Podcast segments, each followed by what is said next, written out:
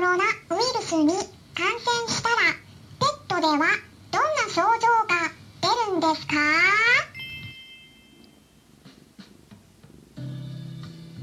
こんにちは。サラホリスティックアニマルクリニックのホリスティック獣医、サラです。本ラジオ番組ではペットの一般的な健康に関するお話だけでなく、ホリスティックケアや地球環境、そして私が日頃感じていることや気づきなども含めて様々な内容でイギリスからお届けしております。さて皆さん、いかがお過ごしでしょうか？今ねちょっとねカンパネラと一緒にいるんですけれどもゴロゴロゴロゴロ言っていますが聞こえてますかね？まあ日本はね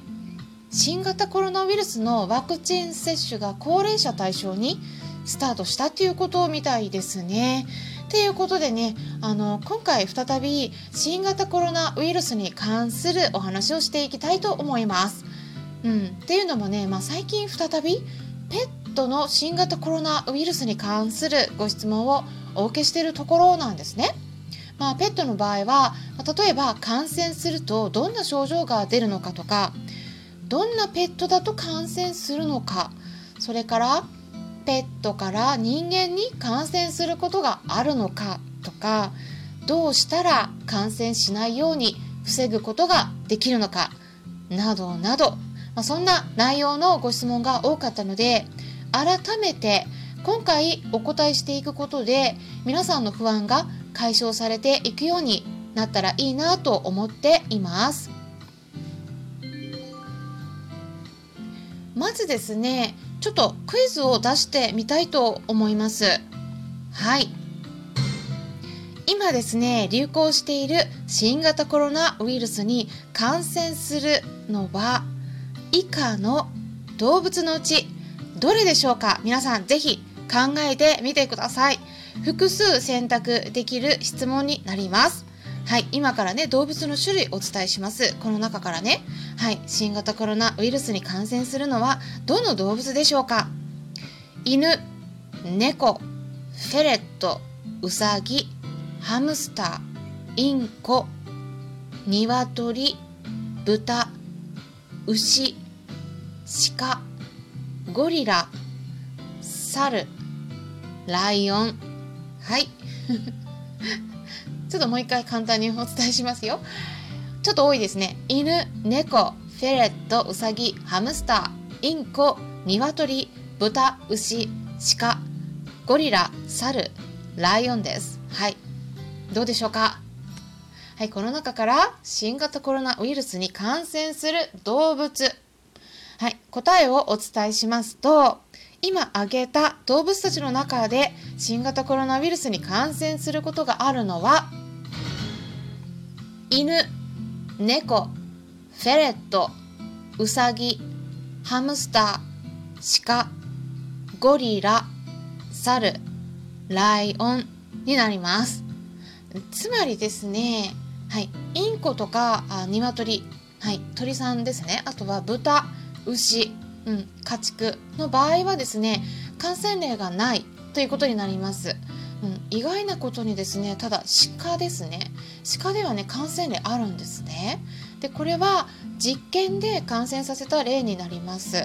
い、自然感染じゃないからあのその野生の鹿でね感染するかどうかっていうのはちょっとわからないですね。実験的に感染させたら感染したっていう結果が出ているということなんですね。でこういったデータっていうのはあの公表してる団体があります。うん国際獣疫事務局と呼ばれるところですね。はい。これはですね、獣疫っていうのは、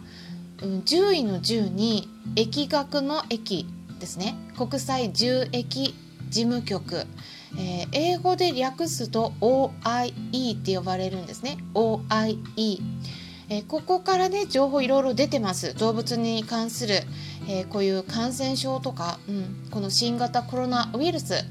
感染症に関してですねでそれぞれの動物がどのくらい敏感に感染しやすいかどうかといった点についても表になって分かりやすくまとめられているんですね。でどうしてもですねただですね全部英語になってしまうんですけれども概要欄にリンク先を記載しておきますので興味のある方は是非読んでみてください。まあ、すごくねあの最近便利なことに英語でも Google の翻訳機能をつけることができますそうするとねまあ若干ねあの日本語の文章なんか読みづらくなったりはするんですけれどもあのなんとなくね あのこんなこと言ってるんだろうなみたいなのはやっぱある程度わかるかなとは思うので、うん、興味のある方はね日本語の翻訳機能を使って、えー、ちょっと見てみるといいと思うんですね。でちなみにですねどの動物がより感染しやすいと思いますか？でこのあの国際獣疫事務局 OIE からは出てるデータでは感染のしやすさ感受性について4つのレベルに分類されてるんですね。うん、具体的にはですねお伝えしますと、えー、まず extremely low これは極端に低い。そして単純に low これは低い。それから medium これは中レベル。そして high これは高いこの4つですね、はい、のレベルに分類されてるんですけどもまあほとんどがですねただね一番高いハイになってます、はい、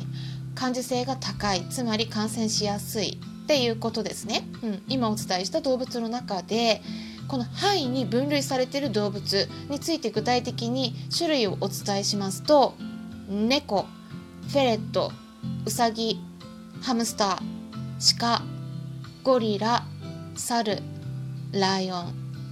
これはですね、はい、感染しやすさ感受性がハイになってますね。一番高い。今お伝えした動物の中で一つだけローだったんですけれどもその動物とは犬です。犬だけですね感染のしやすさがローになってました。他の動物は全てハイなんですけどね。うん、これはね今までね犬猫で感染した例いろいろ報告されているんですけれどもまあそれぞれですね確認してってもやっぱりですね感染した場合にワンちゃんよりも猫ちゃんの方が症状がねやっぱり重く出てる子多いです。それからですねワンちゃんの場合犬から犬への感染が報告されてないです。ここ大きな違いですね。犬から犬へは移らないってこと。まあ移るかもしれないけどね。移った例が報告されてない。それから猫ちゃんの場合はこれが違いましてね。猫ちゃんの場合はですね猫から猫への感染が成立するんですね。うん。猫ちゃんから他の同居の猫ちゃんに移ったりします。あとはですねフェレットさん。これもですね少数の感染例が報告されているのと実験的に感染させた結果が報告されているんですね。で症状としてはですねこれはフェレットさんに限らず全ての動物でですねえー、大体鼻水とか咳とかくしゃみとかそんな症状から出ていますで重くなるともっと呼吸が荒くなったり元気とか食欲がなくなったり時々吐いたり下痢したりそういう消化器の症状が出る場合もあるということです。でほとんどの例ではですねどこから移ったのかっていうことなんですけどこれはね証明できないんですね。ただまあ飼い主さんから移ったのではないかって思われているんですね。っていうのもなぜかと言いますとまあ大体飼い主さんがまず最初に新型コロナウイルスに感染していてでその後に、うん、一緒に暮らしている動物にも同じような症状が出たりしている例があるからです。うん。あとはですね無症状の場合でねなんか飼い主さんが感染してるから心配だから一応 PCR 検査してみたら、まあ、ワンちゃんとかで陽性の結果が出たとか、まあ、そういう報告もあります。だから順番としてはですねまず人間が先に感染してその後にペットの動物たちが感染しているので飼い主さんから移ったんじゃないかっていうことが推測されているっていうことなんですね。なのでですね飼い主さんが新型コロナウイルスに感染した場合は特に動物たちとはできるだけ一緒に過ごさないように離れておいた方がいいっていうふうに言われています。まあ、具体的に期間をお伝えしますとイギリスで推奨されているのは飼い主さんが新型コロナウイルスに感染したら一緒に暮らしている動物とは3週間離れておきましょうって言われているんですね。で注意しなければならないのはねあのペットたちは人間から感染することはあってもその逆のパターンであるペットから人間に感染した例っていうのは一つも報告されてないゼロだということなんですね。なのでなんかねよくね人間たち私たちはなんかペットから移されるんじゃないかとかねなんか心配されてる方もいらっしゃるみたいなんですけどまあそういった心配は今のところ不要だということなんです。それよりもですね、うん、動物たちの方が私たち人間から移されちゃってるので、うん、病気で辛い思いをしないように注意していただくようにした方がいいということです。でじゃあどうやったら予防できるのかといったことについてはイギリスの獣医師会の方から推奨されているのはまあ私たち人間がおすすめされている対策と基本的には同じになるんですね。うん、例えばお外から帰ってきたらペットを触る前にまず先に手を洗いましょうとかねあとはあの食事を同じお皿でシェアしないようにとかあと飼い主さんが感染した場合は顔近づけてキスするとかね どうしてもやってしまいがちですけれどもまあそれはしないようにとかねっていうのがお話しされています。あとはですね私たち人間の方で推奨されてるマスクについてなんですけど これは推奨おすすめされてないです、まあ、あんま意味がないですよって言われていますまずねあの骨格が違うのできちんとマスクで防御できるっていうのが難しいですね。ということで、えー、今回皆さんが気になってる新型コロナウイルスについてお話ししました。参考にしてもらえたら嬉しいです。それではまたお会いしましょう。ホリスティック獣医サラでした。